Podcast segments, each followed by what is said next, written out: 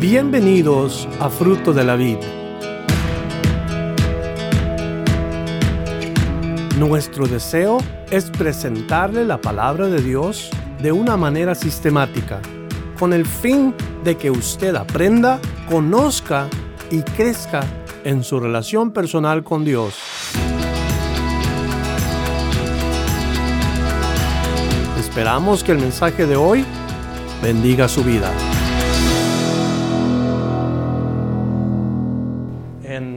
36, la historia de el hermano de Jacob. Vamos a ir a través del capítulo en realidad rápido porque como que no tiene mucho en sí, más bien son nombres, a menos de que vaya usted a tener un baby y le quiera poner nombre, a lo mejor le va a servir, si no, no creo que le sirva mucho. ¿Se acuerda que le dije que en realidad no estamos enfocados en la familia de ninguno más que de la familia de los descendientes de Abraham directamente y en donde se cumple la promesa? Entonces Esaú no entra en esa parte. Esa analogía de Saúl y de Jacob va en realidad hasta el libro de Romanos cuando Pablo usa la analogía de estos dos hermanos y, no necesariamente que nos den un, una cosa que investigar mucho en, el, en, sí, el nombre de Saúl. Y mire cómo comienza el capítulo 36 de Génesis hablando de las generaciones de Esaú. Nos dice, estas son las generaciones de Esaú, el cual es Edom. Este nombre Edom se va a repetir varias veces aquí en este capítulo. Eso significa que Esaú y Edom es la misma persona, para que no se me vayan a confundir. Y vamos a ir nuevamente aprendiendo eh, en este capítulo una que otra aplicación solamente, en los primeros versos. De los versículos 9 en adelante, más o menos, puro, puro nombre, que la verdad no tenemos nada. En este capítulo nos va a hablar del hermano gemelo de Jacob, nos dice acerca de su vida, da una síntesis de cómo vivió, eh, quiénes fueron sus descendientes, quiénes fueron sus esposas, y que también es, como les dije, llamado Edom. ¿Por qué es llamado Edom? O la razón por la cual se conoce a Esaú como Edom. Edom es el padre de los edomitas. ¿Y quiénes son los edomitas? Usted pregunta. Los edomitas son parientes de los israelitas. Y los israelitas ah, y los edomitas son primos pero vamos a aprender que en esta noche los primos edomitas israelitas se odian. Y es un poco triste porque la verdad debe de ser lo contrario, donde hay un, un tipo como de enlace sanguíneo, como algo que los, que los une como familia, que es triste cuando son primos y en este caso primos hermanos, se odian de tal manera. Y a través de la historia es bien interesante lo que sucede con estas dos naciones. Desde que Esaú es también Edom. Verso 2, Esaú toma sus mujeres de las hijas de Canaán y vemos nosotros que no era de agrado para Isaac y para Raquel que sus hijos tomaran mujeres de este lugar. Pero eso es lo que hace Esaú. Y luego nos menciona el nombre de una de ellas, se llamaba, la primera que menciona aquí el versículo es Ada. Ella es descendiente de los Eteos, porque aquí nos dice hija de Elón Eteo. Eteos no necesariamente que son gente mala, sino que es una descripción de una, raza, de un tipo de persona de esta región. Salen en la palabra de Dios, son mencionados en la Biblia y nosotros sabemos que sí son mencionados en la palabra de Dios. Inclusive hasta los tiempos de David, el rey David. como el esposo de Betsabé, que se llamaba Urias. Si usted lee la palabra de Dios, Urias era eteo, o sea, descendiente de estas personas. Sin embargo, era un hombre honorable, Urias. Un hombre leal. Eso quiere decir que no importa eh, de dónde es uno, uno puede enseñarnos o una persona nos puede enseñar de cualquier trasfondo que sea cosas importantes en la vida. Y, esto describe solamente los descendientes de los eteos. Ada, hija de Elón, eteo. Luego menciona a la otra mujer, Ailo, Aoli Bama, hija de Ana, hija de Sibeón Ebeo. Ahora esta era de los Ebeos. Una es de los Eteos, la otra es de los Ebeos. Qué bueno que no había otra que era de los feos, ¿verdad? Pero aquí vemos una mezcla. En el verso 3 nos dice, también y fue una mujer de los ismaelitas, su esposa. Tres mujeres. De los eteos, de los hebeos y Basemat, hija de Ismael, hermana de Nebaiot. Ada dio luz a Esaú Elifaz, Besamet dio luz a Ruel, y a Olibama dio a luz a Jeús, a Jalam y a Coré. Esos son los hijos de Esaú que le nacieron en la tierra de Canaán. aquí solamente describe, como les digo, la idea de que eh, Esaú, esa fue su vida. Eso fue lo que él logró. Tres mujeres. Ya describimos quiénes son. Pero es para mí eh, curioso que un hombre sea tan bruto como para tener tres mujeres. No es que las mujeres son problema, no me voy a entender mal, por favor. Podríamos cambiar los papeles y decir, ¿cómo una mujer puede tener tres hombres? ¿Verdad? La, idea es esta. Yo tengo una esposa. Pregúnteme si tengo problemas en mi comunicación, en mi trato con mi esposa, Pregúnteme si hay diferencias entre ella y yo, si a veces uno jala para un lado, el otro jala para el otro. ¿Usted cree que eso pasa en mi casa? ¿Cuántos de ustedes creen eso? ¿Sí? Es una esposa, es una mujer. Imagínese tres. Y yo por eso digo a veces cómo, el hombre sería tan bruto de, de meterse en ese tipo de relación en donde se sabe que hay problemas, porque se sabe que hay problemas. Ahora, Dios nunca quiso que el hombre fuera poligamista. Poligamista se dice la palabra, que tuviera varias mujeres. Dios nunca creó al hombre, ¿verdad? Para que fuera un poligamista. En su deseo, Dios, cuando hace al hombre, hace un solo hombre. En su plan, cuando hace compañía para este hombre, hace una mujer. Y ese es el patrón divino. Eso es lo que Dios pone como fundamento para que la sociedad se desarrolle.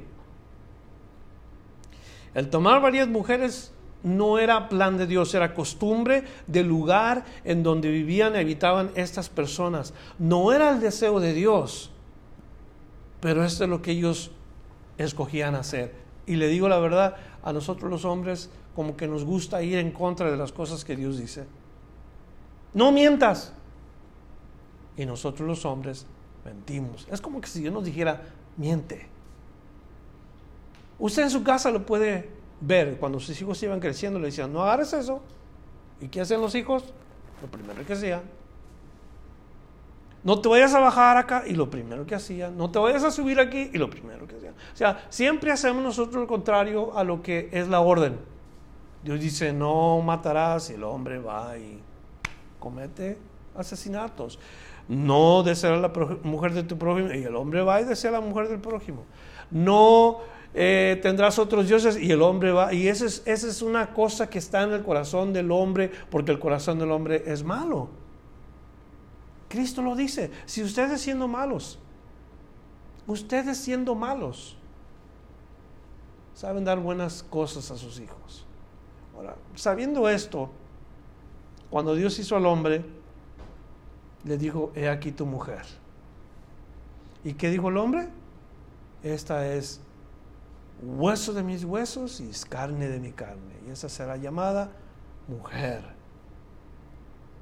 Un hombre y una mujer, no un hombre y tres mujeres, no una mujer y tres hombres. Ese fue el deseo de Dios. Génesis 1.27 nos dice, y creó Dios al hombre a su imagen, a imagen de Dios lo creó, varón y hembra. Y ese es el patrón, varón y hembra los creó.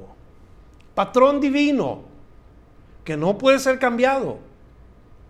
Si este patrón se cambia, el núcleo familiar sufre las consecuencias, el núcleo, familiar es atacado y el fundamento de Dios se convierte en inestable. No es que es inestable, el hombre lo convierte en inestable.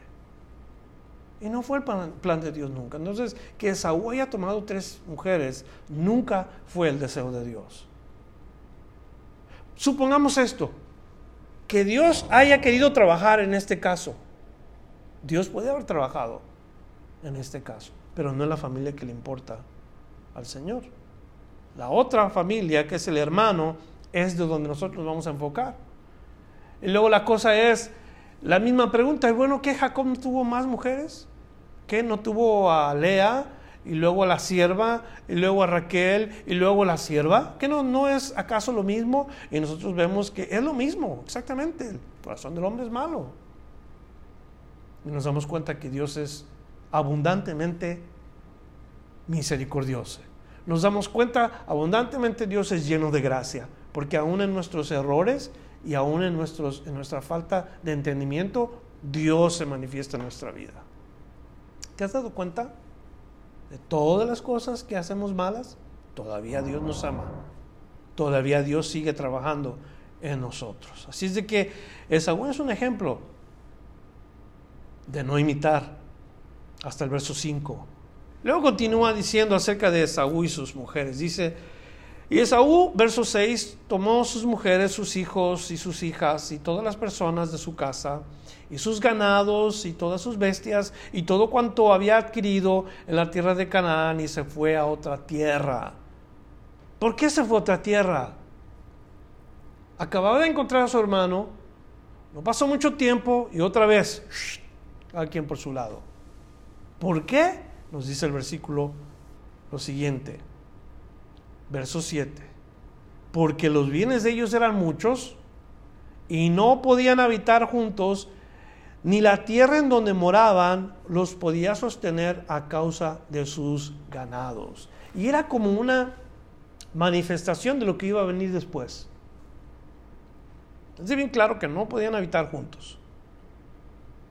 No podían estar en el mismo lugar no es que no querían, sino que no podían, no porque se caían mal o porque se tenían todavía pleitos, sino porque en realidad la tierra no era suficiente. el lugar no era bastante como para sostenerlos a los dos.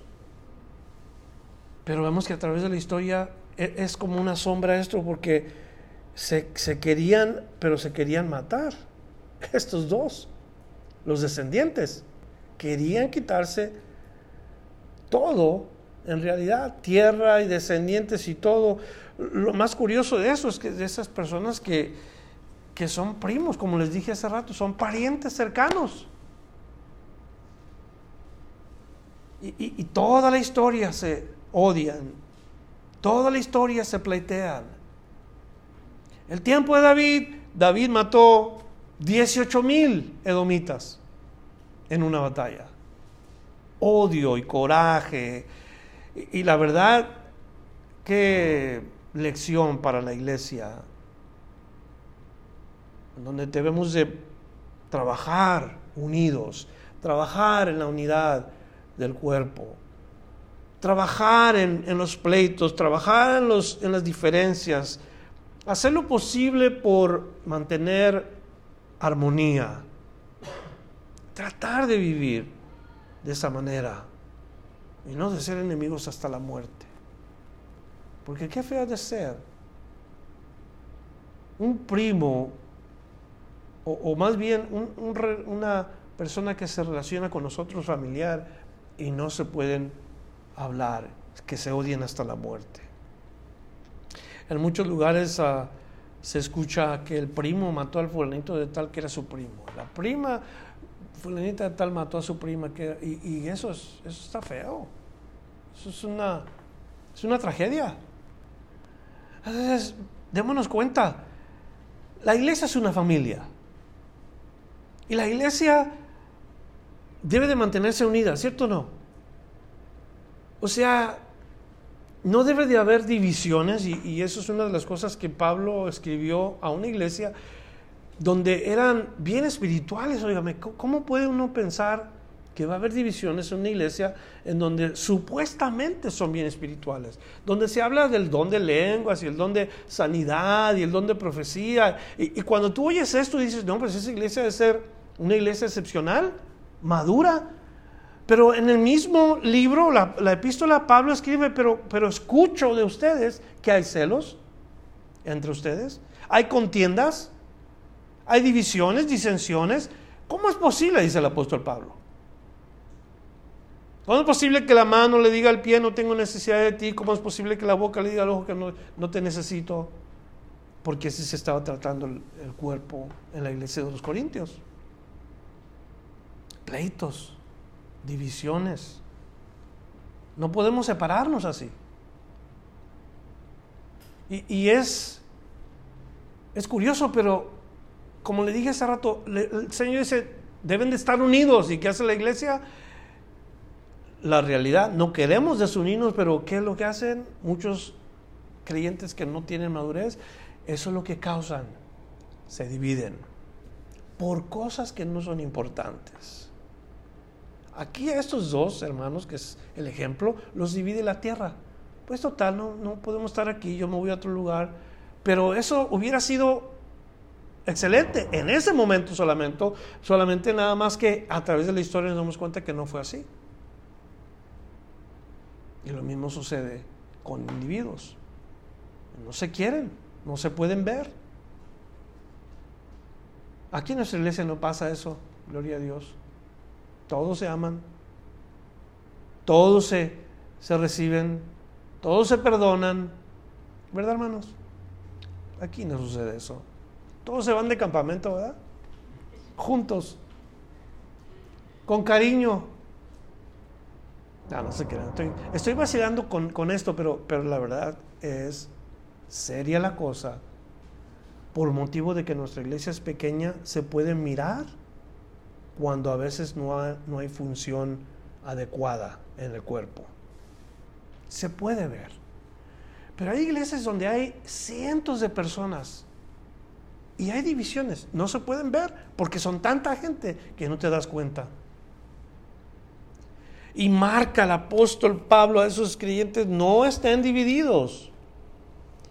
Una oración de Cristo, el capítulo Juan 17, Cristo oró, Señor, que sean uno. Los que tú me diste, que sean uno. Juan 17 es la oración predilecta para la iglesia en nuestros días que no se dividan, que no se separen, que no se pleiten, que no estén como el perro y el gato, pues.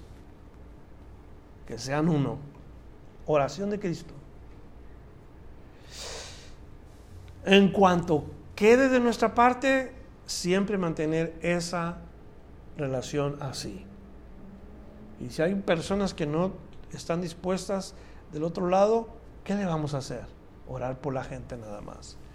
Así es de que Esaú y Jacob, sus descendientes, no se, no se pueden estar en la misma tierra y se van.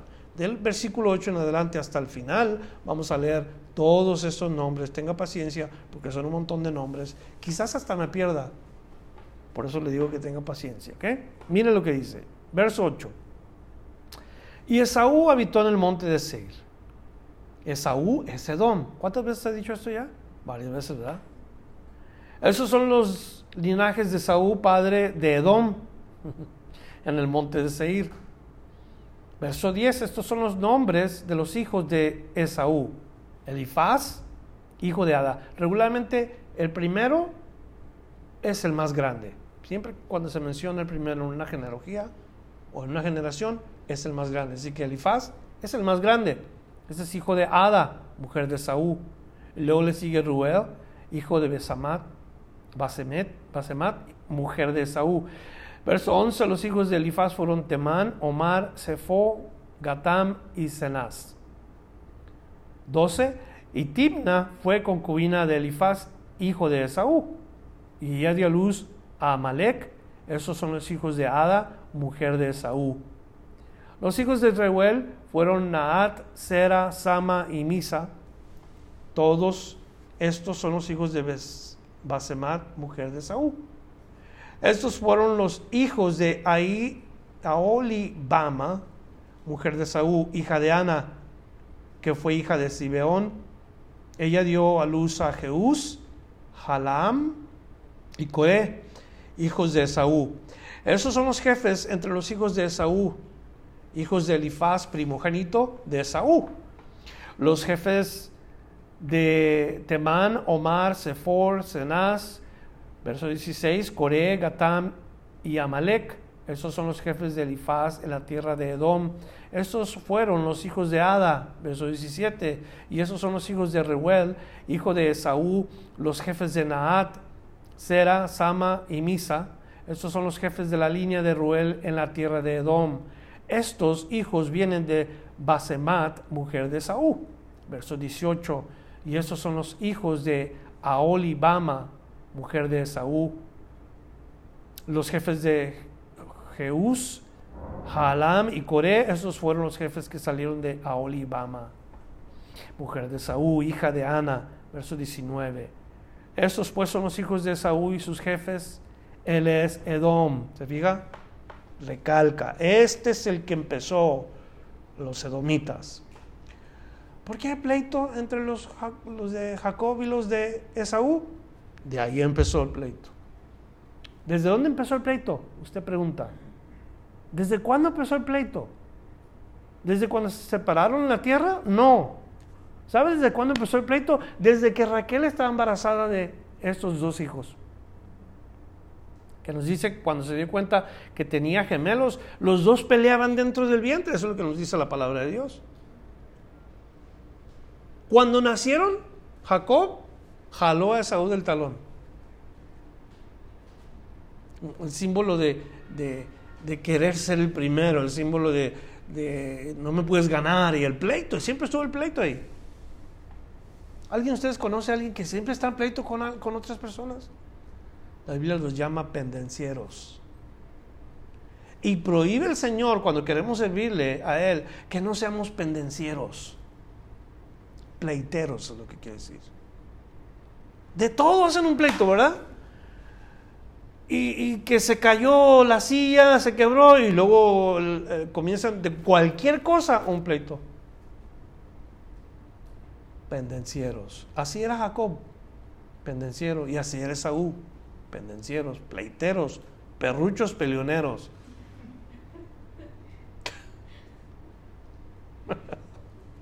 ¿Dónde me quedé? En los pleiteros, ¿verdad? Ese es Edom, versículo 20. ¿21? 20.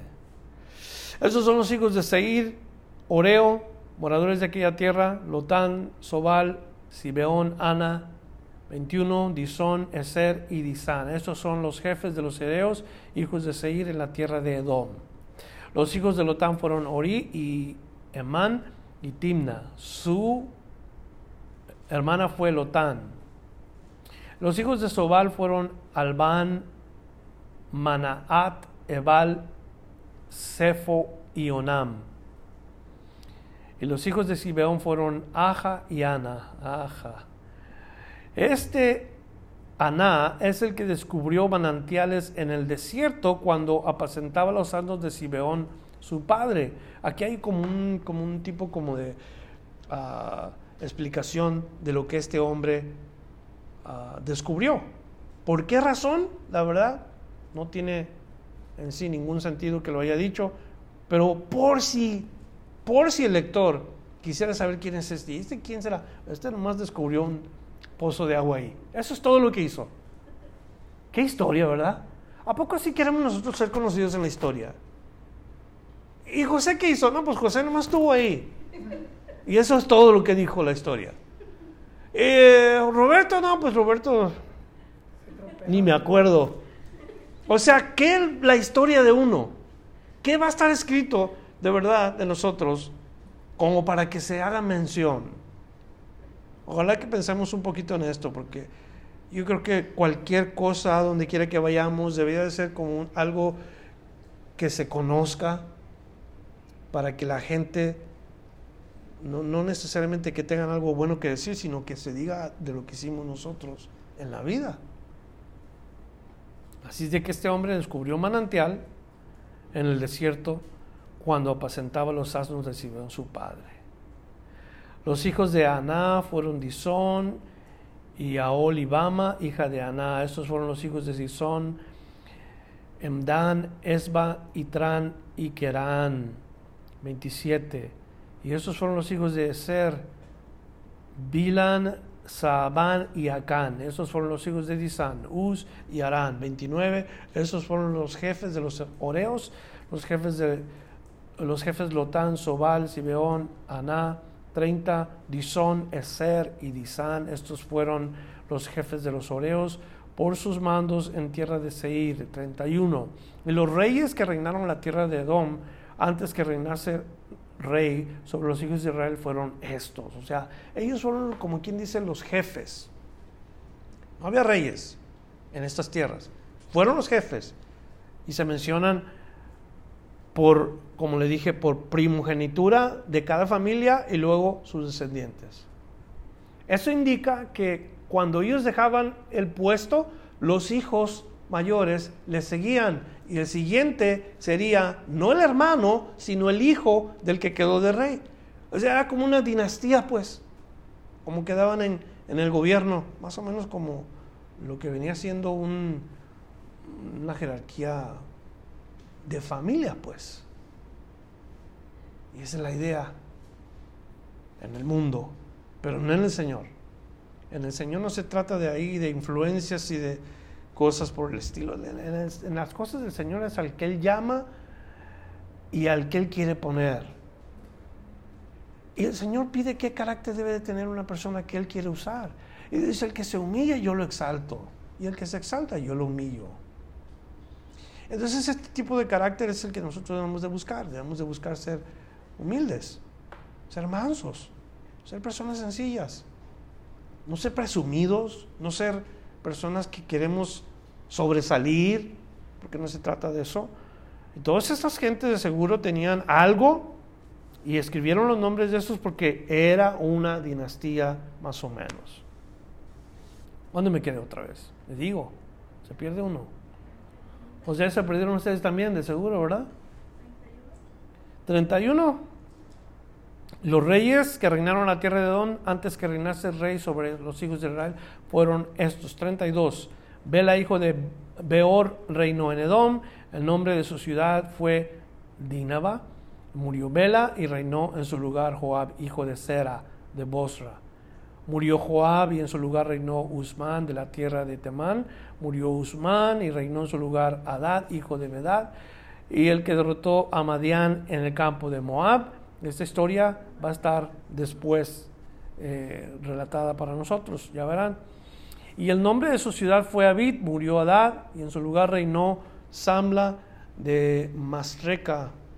Y murió Samla y reinó en su lugar Saúl de Rehobot, junto al Éufrates. Murió Saúl, en su lugar reinó Baalán, Baal Anán, hijo de Acor, Akbor, Murió Baal Anán, hijo de Akbor, y reinó, en y reinó Adán en lugar suyo. El nombre de su ciudad fue Pau, y el nombre de su mujer Mehetabel. Ay, ay, ay. Mehetabel. Qué nombrecito, ¿verdad? Hija de Matred, hija de Mesab. Híjole, eso sí que se le echaron buena. Estos pues son los nombres de los jefes de Saúl por sus linajes, por sus lugares y sus nombres, Timna, Alba, Jefet, Aolibama, Ela, Pinón, Cenaz, Temán, Mibzar, Magdiel e Iram. Estos fueron los jefes de Edom según sus moradas en la tierra de su posesión. Edom es el mismo Esaú, padre de los edomitas. Por si les quedó alguna duda. ¿Quién es Esaú? Edom. Un día le preguntaba a a mi hijo, cuando estaba chiquillo. A ver, Josiah, ¿tú sabes quién es Moisés? Eh, ¿Conocían la historia? Sí, yo sé quién es Moisés. ¿Quién es Moisés? Y se me hace que Jacob o Rachel dijeron es el hermano de Aarón. Oh, ya, Josiah, ese es el hermano de Aarón. Y luego le preguntaron, ¿y quién es Aarón? Y se quedó pensando. Aarón Josiah le decía, Jacob, Josiah, ¿quién es Aarón? Y no supo Josiah. ¿Y quién es Aarón, hermanos? El hermano de Moisés. Es el hermano, uy, ya lo traían al pobre. Y aquí igual, ¿quién es Edom? Esaú. ¿Y quién es Esaú? ¿Quién es Esaú, mija? el hermano de Moisés, dice. Es el mismo Esaú Edom. Por favor, para cuando usted lea la Biblia y, lea acerca de los sodomitas, ya sabe de dónde vienen. Entonces entramos al capítulo 37, bien rápido. Esta historia es la historia que nosotros debemos de poner el, énfasis y debemos de poner el enfoque porque esta es la historia de los descendientes del linaje que queremos seguir. No que José es el linaje, sino que José es una imagen de Cristo en esta historia. Y como les dije la semana pasada, no es de la tribu de José que viene el Mesías, sino de la tribu de Judá. Pero José nos da una historia bien, bien importante que nosotros podemos comparar acerca de Cristo. Miren lo que dice el capítulo 37, versículo 1. Habitó Jacob en la tierra donde había morado su padre, en la tierra de Canaán.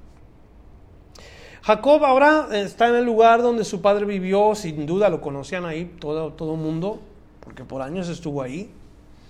Y nos dice la historia en el versículo 2 de la familia de Jacob, José, siendo de edad de 17 años, un jovencito, joven. ¿Qué es lo que hacía José? José apacentaba las ovejas con sus hermanos, un simple pastorcillo.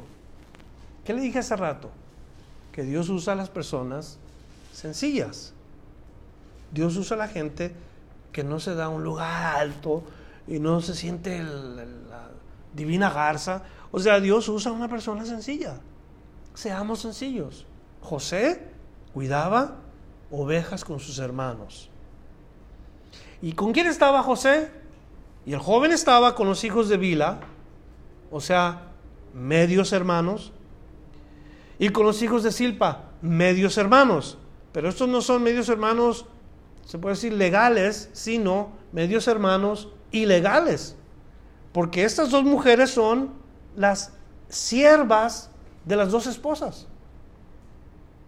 En sí está con gente que no son herederos juntamente con él, porque se consideraba que los hijos de las siervas no iban a heredar con los hijos verdaderos. ahí estaba, mujeres de, su papá. ¿Y qué hacía José? José iba con su padre, nos dice, y le informaba de la fama de sus, ¿qué son? ¿Hermanastros? ¿Se puede decir? Le decía, no, estos cuates de verdad es que sí la riegan. Mientras que yo estoy cuidando eh, el ganado, esos andan por allá, yo los veo que están haciendo esto y aquí y allá. O sea, el reporte era malo, pues. No que José era un chismoso, sino que José estaba tratando de que se diera cuenta el padre de que estos dos hermanos, o tres, o no sé cuántos eran en realidad, estaban haciendo cosas fuera de lugar. Ahora, José es un joven. ¿Quién le va a hacer caso a un joven?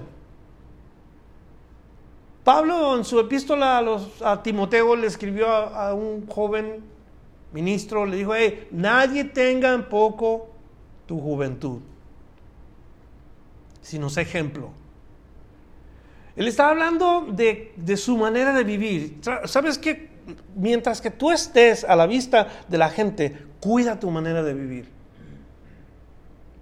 No importa que estés joven, eso es lo que está diciendo Pablo. Por eso es importante que cuando hay jóvenes aquí, ustedes vivan para el Señor. Si se van a reír de ti porque eres un cristiano, deja que se rían de ti porque eres un cristiano. Recuerdo cuando Omar dijo que quería ayudar con el Ministerio del Sonido. En los comentarios que él ha escuchado, yo creo que algunos no son muy buenos. ¿Qué va a saber este chamaco de eso? ¿Cómo es que nos va a poder ayudar a la iglesia? ¿Y sabes qué, mi hijo? Nadie tenga en, poco tu juventud. Tus amiguitos que a veces estaba uno allá afuera jugando, te van a decir, ah, sí, sí, ve a divertirte en el sonido ahora. Porque antes jugabas afuera y ahora estás ayudando. Entiendan algo, no importa la edad, Dios nos puede usar para Él. ¿Me escucharon? No importa qué edad tengamos, Dios nos puede usar para Él. ¿Cuándo? Cuando somos personas sencillas. Cuando somos personas que no nos damos un lugar de importancia. Cuando nos humillamos, y particularmente cuando nos humillamos delante de Dios, es cuando el Señor pues a esta sí la puedo usar, a este sí lo puedo usar. Pero cuando somos arrogantes y pensamos que somos los meros meros y que las cosas no funcionan si yo no estoy ahí, eso Dios dice, este no sirve para nada. No puedo usarlo. Y Dios nos desecha. Dios nos quita el estar estorbando, porque eso es lo que es. Estorbamos. Mira aquí, 17 años, apacentando las ovejas ovejas de su padre, sin duda. ¿Y qué más hacía? Ponía al tanto a su papá del comportamiento de sus hermanos. No es malo eso nunca entre hermanos, avisarle al padre o la madre que los hermanos están viviendo mal. Al contrario, les hacemos un favor. Ahora, José. José es el primogénito en realidad para él. Esto era bien importante para Jacob. El más grande, quien es Rubén, no se menciona como, este es mi hijo Rubén, a él es al que le tengo que dar la herencia, a él es al que tengo que estar hablando de él, a él es al que tengo que... No, no es Rubén, y Rubén era el, mayor. El mayor para José, para Jacob, es José. Vamos a ver el trato que le da este hombre. ¿Y por qué es que lo trataba así? Eh, después de que le da la información del comportamiento de los hijos de, las, de los hijos de las siervas a su padre, pues eso causaba algo en los hermanos, de verdad que fue creciendo poco a poquito, fue como, como una espuma que empezó a crecer y empezó a crecer porque ellos vivían fuera de lugar y José vivía de una manera ordenada. ¿Por qué razón es que lo trataba diferente? Verso 3, y amaba Israel. ¿Se acuerdan lo que le dije cuando le cambió Dios el nombre? ¿A quién está usando el nombre ahora? A Israel. Se está usando el nombre que Dios le dio. El que es gobernado por Dios amaba a José. Él, vamos a ponerlo así, el verdadero siervo del Señor amaba a José. O el hombre que se conectaba con Dios, el hombre que se dejó controlar por Dios, amaba a José. ¿Cómo lo amaba? ¿Cómo dice ahí en su Biblia? ¿Cómo lo amaba? Más que todos sus hijos, más que Rubén, que era el mayor. Lo trataba de una manera particular porque lo había tenido en su vejez, pero no era la razón. Él amaba a Raquel, que es la mujer a quien él amó toda su vida. Y cuando le da el primer hijo, Raquel, Jacob en su mente dice, este es mi primer hijo. Este es el, el, el mayor de mis hijos o el hijo a quien yo amo. ¿Y qué hace? Lo distingue. Entre todos los hermanos, lo distingue. ¿Cómo lo distingue? La Biblia nos dice que le hace una túnica de diversos colores. Una túnica de diversos colores. Los colores en las túnicas querían decir o representaban posición. Los colores en las túnicas representaban posición en la familia. Quizá los hermanos, desde Rubén, Simeón, Leví, Isaacar, Zabulón, todos ellos traían túnicas de un solo color. Túnicas, tú sabes, desde el cuello está. Un poquito abajo de las rodillas, que no suelen ver las piernas. Túnicas de un solo color que, representaban únicamente solamente, esto es, ¿sabe qué pienso yo? No dice la Biblia esto, pero creo que por ser tantos, a lo mejor se vestían los hijos de Silpa de una manera, los hijos de Mila de otra, los hijos de Lea de otra y los hijos de Raquel de otra. Sin duda, porque José se vestía con una túnica de colores que su padre le hizo y lo distinguía como diciendo, este hombre es el más importante, es la autoridad. Como quien dice es un príncipe, pues, en la familia de Jacob. Por eso digo yo que José es una imagen de Cristo. Porque aunque todos nosotros somos hermanos y Cristo nos llama hermanos, Él es el mejor. Él es el único. Él es el que se distingue entre todos nosotros. Se despojó a sí mismo la gloria del Padre y dejó su trono y vino y se pareció a uno de nosotros. Andaba como los hombres, sentía como los hombres, pero indudablemente se distinguía por su carácter de un hombre de Dios, totalmente diferente. Muy pocas veces vieron a Jesús enojarse de la manera que se enojó el Señor Jesús. Cuando se enojó, su indignación fue santa, su indignación no fue porque se le quemaron los frijoles a la esposa, porque, o sea, él, él se enojó, pero porque era justo decir algo al momento. De verdad, créamelo, José es una imagen de Cristo en esta escritura. La túnica de colores representa posesión por encima de sus hermanos.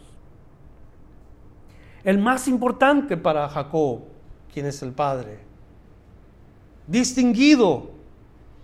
Y cuando la comparación hacemos, Dios Padre dijo, de tal manera amó Dios al mundo que envió a su Hijo unigénito para que todo aquel que le cree no se pierda, mas tenga vida eterna. Único Hijo, su Hijo unigénito, que va por encima de todos. Por si nos queda alguna duda, no solamente va por encima de todos, fue levantado por encima de todos en una cruz para decirnos, mira cómo te amo. Y ahí fue Cristo en donde nos entregó su amor. Imagen de Cristo, en muchas maneras. Ahora vamos a seguir viendo porque nos vamos a, a detener en unos versículos que yo quiero que usted y yo veamos mientras vemos el versículo 4 dice, y viendo sus hermanos que su padre lo amaba más que a todos sus hermanos, le aborrecían y no podían hablarle pacíficamente. Y soñó José un sueño y lo contó a sus hermanos y ellos llegaron a aborrecerle más todavía. Primero decían que lo, lo aborrecieron, luego lo aborrecieron más y luego todavía más, o sea que como le dije, la espuma va creciendo, va creciendo, va creciendo, hasta el punto que ya no pueden más, no lo quieren ver ya más.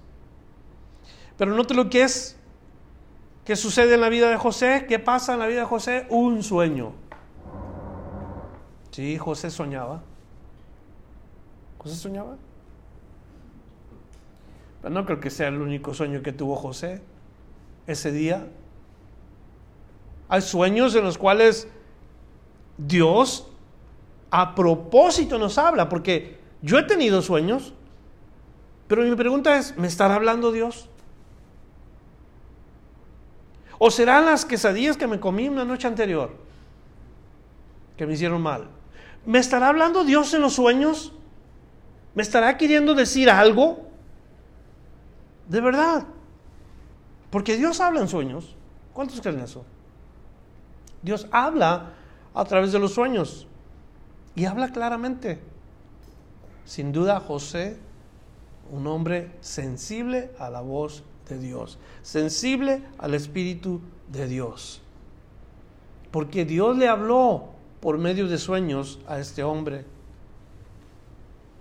Ahora, ¿por qué le habló? Porque él creía en Dios y debemos de caminar en Dios, cerquita de Dios para poderle oír su voz.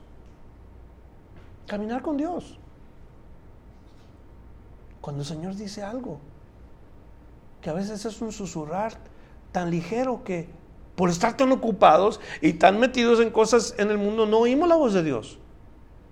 Pero cuando nos habla y nos dice, hey, yo quiero que hagas esto y aquí y allá, y, estamos sensibles a la voz del Espíritu, que aún hasta en esos sueños podemos entender lo que Dios quiere decirnos. Y, cuando nos habla, escucharle. Entonces tiene un sueño y se lo cuentan sus hermanos. No es un error que se lo haya contado a sus hermanos, era importante que los hermanos escucharan ese sueño, porque el sueño era de él y de los hermanos. ¿Alguien ha tenido un sueño que se relaciona con los hermanos?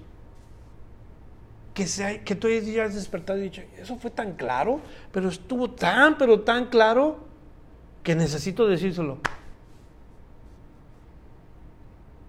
Yo le comenté a mi esposa un sueño que tuve de una escalera, recién convertido. Y en la, parte de abajo estaba mi hermano y yo estaba arriba. Y mi hermano no es creyente. Y, yo volteé, lo miré abajo y, le hablaba, pero él no podía subir. Y yo estaba triste, porque yo ya casi llegaba al cielo. Ya recién convertido yo. Y, y en realidad eso fue lo que el Señor me mostró. Tu vida está salvado, pero tu, tu gente, tus familiares, tus hermanos, no. ¿Será por eso que Dios me llamó a compartir la palabra? Quizás. Porque uno se pregunta, ¿qué es lo que quiso decirme Dios? Y uno lo tiene que compartir, el sueño. Uno tiene que expresar. A muchos les va a caer bien y a otros no. Verso 6. Y él les dijo, oíd ahora este sueño que he soñado. Imagínense escuchar a alguien a quien no quieres ver y a quien estás odiando ya. Déjame contarte un sueño. Ay, ya vas a empezar otra vez. Porque lo odias, ¿verdad? Con odio jarocho. Lo, odias y no lo puedes ver y, te va a contar un sueño. ¿Qué te pasa? Pero ahí está. Y les comienza a decir, verso 7, aquí que atábamos manojos, o sea, ya involucra a los hermanos, entonces tal vez ellos dijeron, ah, caray, atábamos manojos en medio del campo. Y he aquí que mi manojo se levantaba y estaba derecho, y que vuestros manojos estaban alrededor y se inclinaba al mío. ¡Ay! ¿Para qué dijo esto? Los hermanos han de pensado.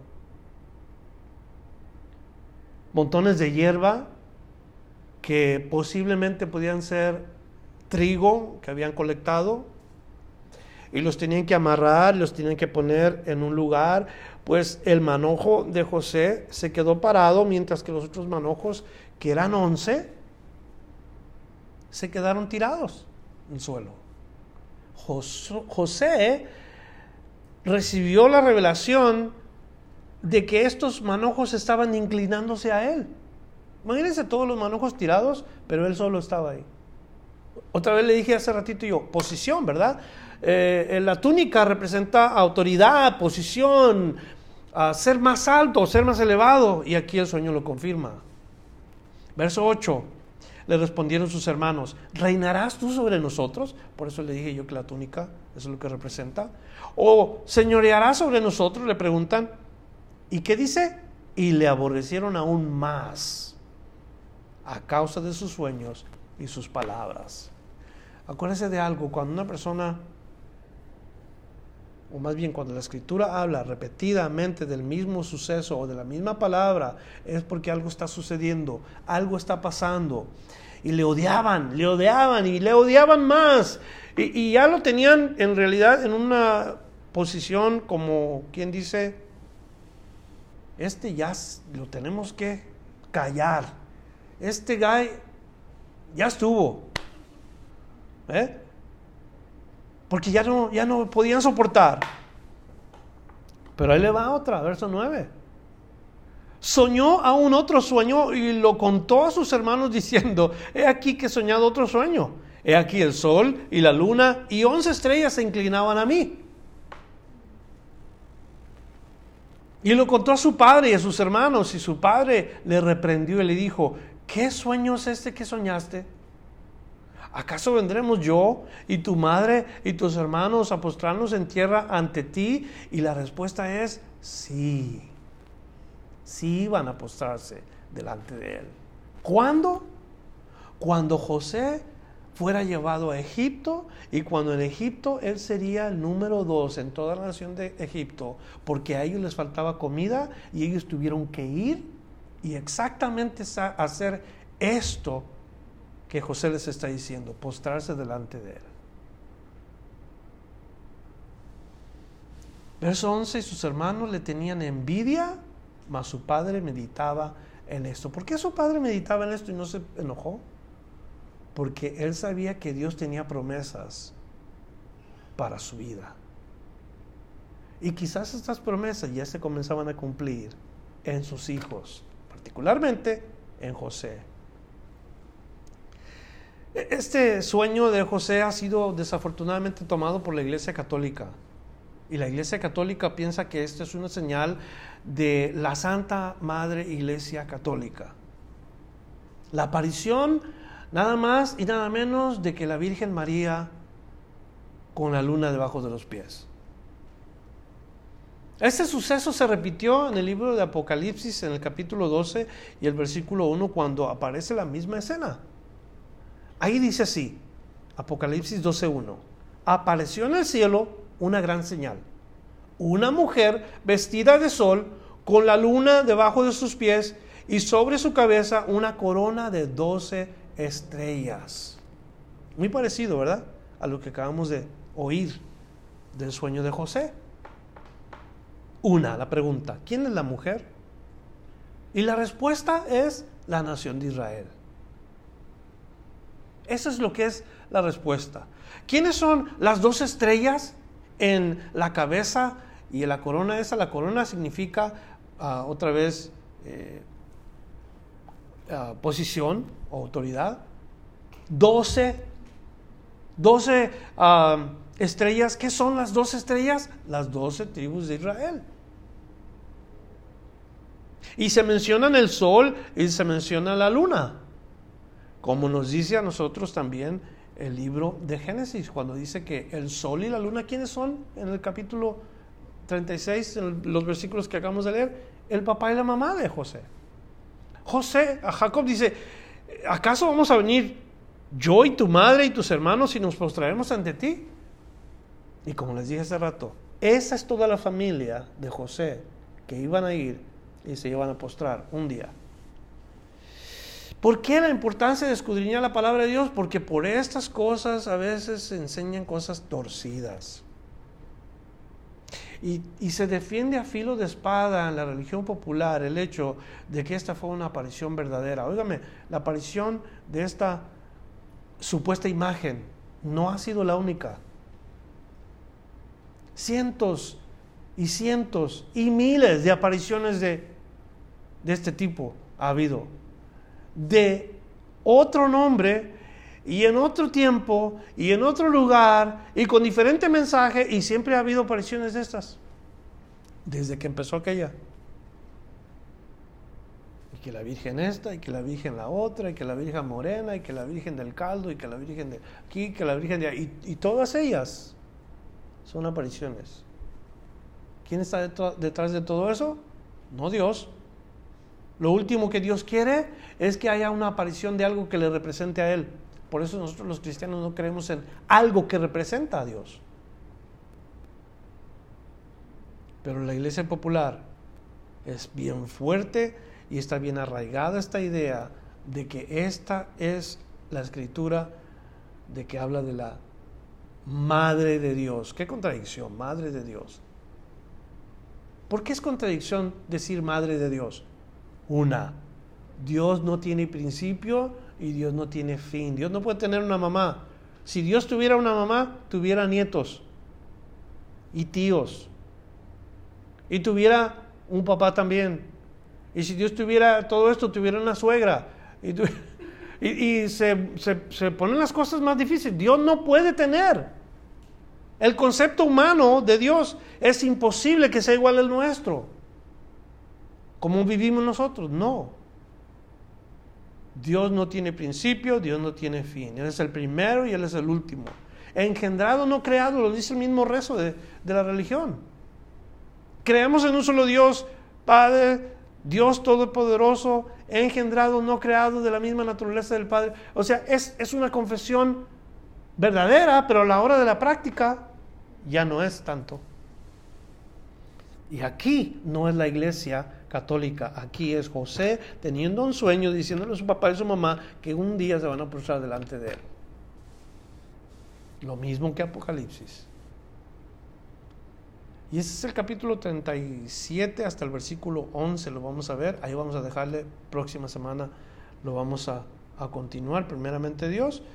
Con el favor de Dios vamos a terminarlo y luego entrando en la parte casi la, ya un poquito más de la tercera parte entraríamos.